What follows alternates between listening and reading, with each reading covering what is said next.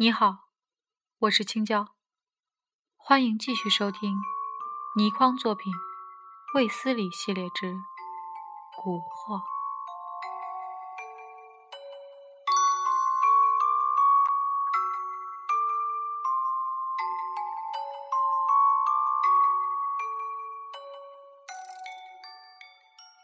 正当我在慢慢的打量着他书房中这许多标本之际，他开始呻吟起来。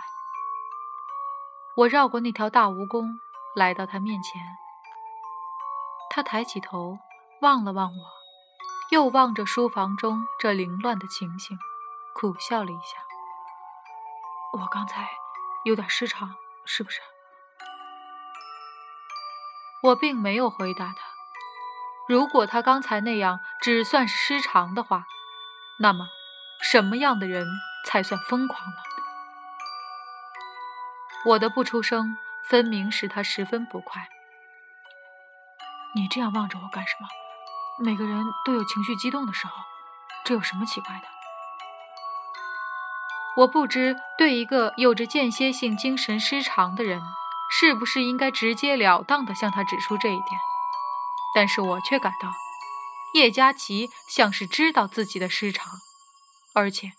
他还在极力的掩饰着他的失常，这种明知自己有错却还要忍不住掩饰的行为，我十分讨厌。佳琪，你不是情绪激动，你是精神失常。胡说，胡说！哼，你刚才差一点将我捏死，这是由于你情绪激动吗？还有。前几天你到王家去，拿着刀还砍伤了人，你这也是情绪激动吗？在我毫不客气地指责他的时候，他的眼球乱转着。叶佳琪从来就是一个十分诚实的人，可这时的神情却十足是一个被抓住了待审的小偷。等到我讲完。他忽然低下头去，用手捧住了自己的头，喘着粗气。不会的，不会的，我不相信，我不相信。他说不会的，那分明是他在抵赖。但是，他又说我不相信，这又是什么意思呢？我拉了一张椅子，在他对面坐下来。佳琪，我们还是好朋友，对不对？你这是什么话？我们一直都是好朋友啊。那就是了，佳琪，你如今有麻烦了，很大的麻烦。你立刻和我坐夜车到上海去。我认识几个一流的精神病专家。别说了，我不要什么精神病专家，我没有病，我根本没有病。我告诉你，我是一个正常人。佳琪，你这样讳疾忌医，对你实在没有好处啊！我没有病。好，你没有病，那我问你，你为什么拿刀杀人？叶佳琪转过头去，我看不到他脸上的神情，但是我却听到他在不住的喘气。过了好一会儿，他才道。司令，我累了，我要睡了。他竟然对我下起逐客令来，这让我又生气又难过。好，今夜你休息，可是明天我绑也要将你绑到上海去。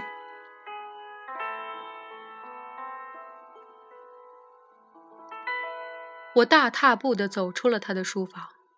砰的一声，关上了房门。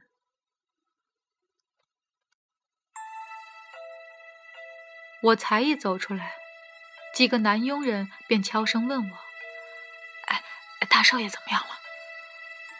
我向他们做了一个噤声的手势，然后我蹑手蹑脚的来到窗前，向里面探望。只见叶佳琪仍然呆若木鸡地坐在椅子上。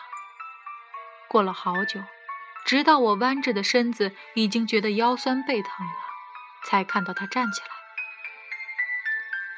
他站起来之后，将放倒的标本扶了起来，又将跌在地上的东西一件一件拾起来重新放好。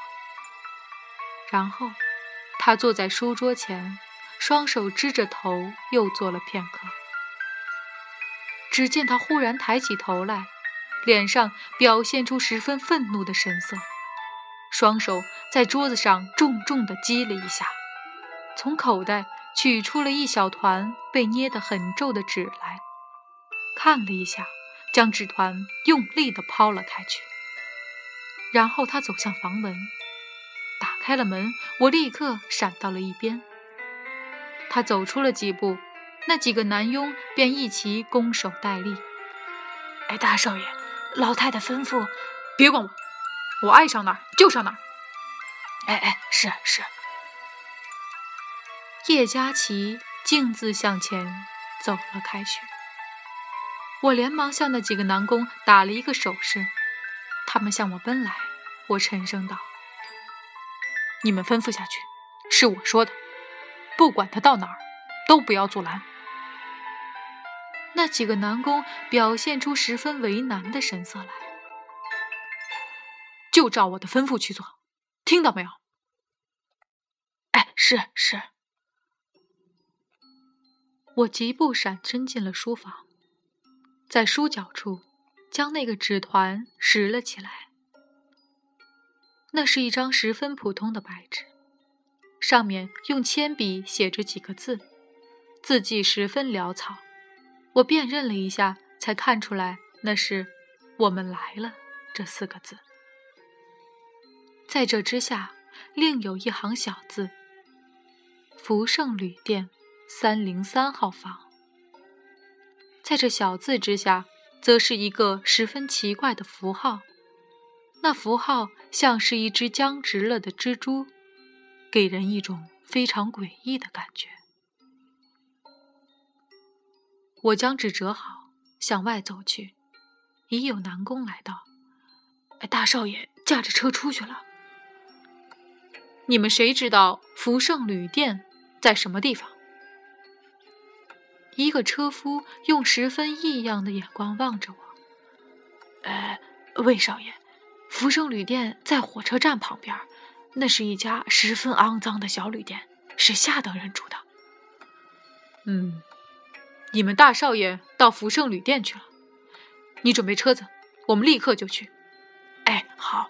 呃，可是要告诉老太太吗？不必了，你们老太太已经将大少爷完全交给我了。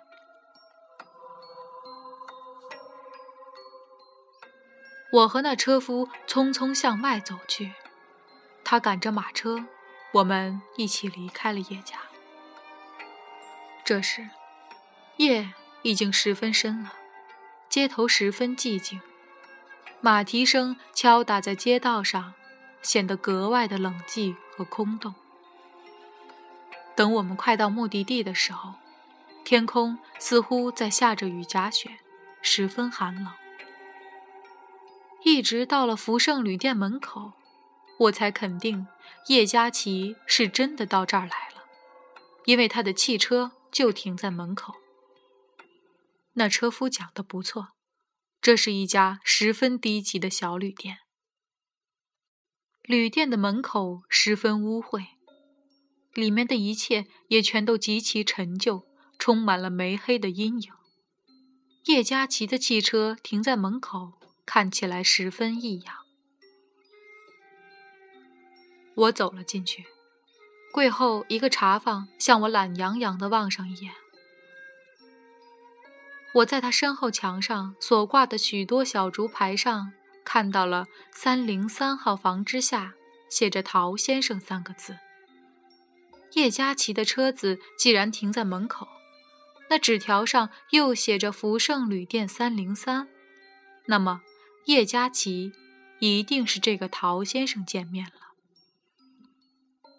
我走到茶房跟前，请问三零三号的陶先生在吗？在。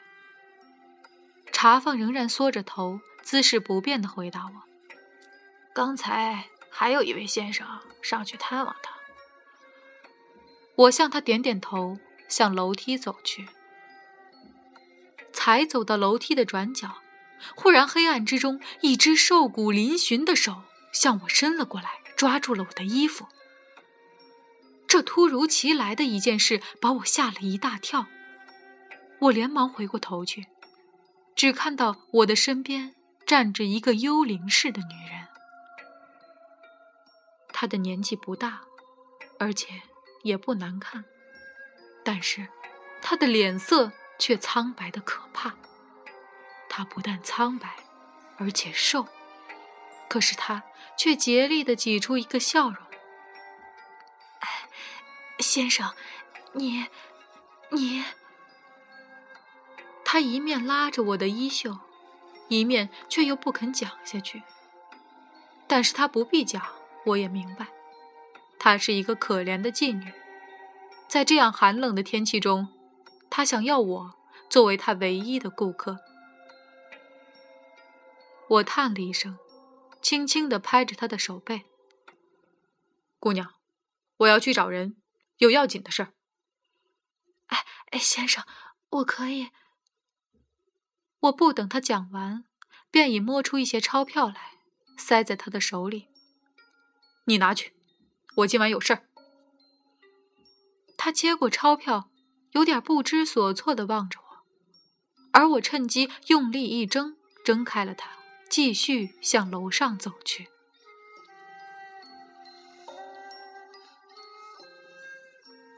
我的脚步踏在木楼梯上，发出咯吱咯吱的声音。在快到三楼的时候，我放慢了脚步。这间旅店的房间都是用木板来隔开的，而大多数的木板当中都有着缝隙。当我一登上三楼，就听到了叶佳琪的声音，只听他在里面愤怒地叫着：“你们不能这样！你们不能这样！”接着，一个相当苍老的声音讲了几句话。我一听那几句话，便不禁抖得一呆。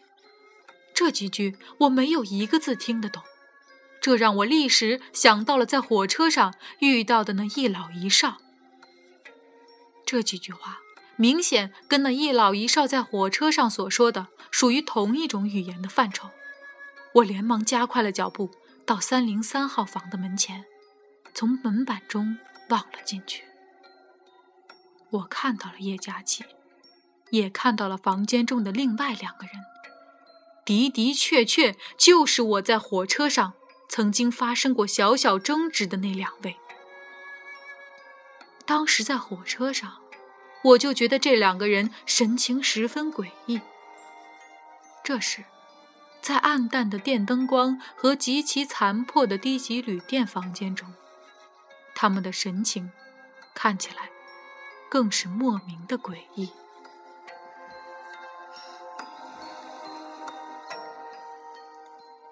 那个老者仍然在继续讲话，一面讲着，一面指手画脚，神情十分激动。而叶佳琪显然听得懂那老者在讲什么，他神色惊怖，但仍然十分倔强。只听他不断的在说着：“不会的，不会的，你不能。”那老者突然住了口。旁边的年轻人道：“叶先生，我们知道你不肯回去，所以特地来劝你，你一定要回去，不然你是绝对逃不过我姐姐布下的天罗地网的，而且也没有什么人能救你。”叶佳琪砰的一掌用力的击在桌上。将桌上几只满是茶渍的茶杯震得一起跳了起来。他大声道：“你们不必恐吓我，我不信，我不会死，我一定会活着，我一定会活着。”那年轻人却有点悲哀的摇了摇头：“叶先生，你不能活了，你一定会死，而且就是我姐姐所说的日子，你会死。现在你一定感觉很不对头，是不是？为什么你还不信？叶佳琪的面色变得十分难看，他仍然大声叫道：“我不信，你们这些鬼把戏吓不到我。明天，明天我就到上海找医生检查。没有用，叶先生，那些拿刀拿针的医生一点用也没有，只有我姐姐才有法子。”我在外面听到这里，心中的惊讶实在到了难以形容的地步，而且我心中的愤怒也很难再让我忍下去了。这一老一少不断以死亡在威胁着叶佳琪，而且佳琪的行为失常似乎也找到了原因。